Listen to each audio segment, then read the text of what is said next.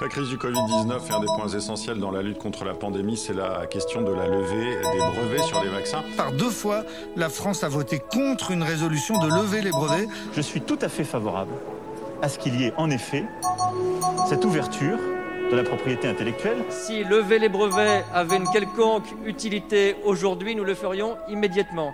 Mais ça ne sert à rien aujourd'hui. Si on supprime les brevets, dit Pascal Soriot, eh bien plus personne n'est incité à innover. Et sans perspective de profit, par exemple, les laboratoires ne seraient plus motivés pour trouver des vaccins de demain.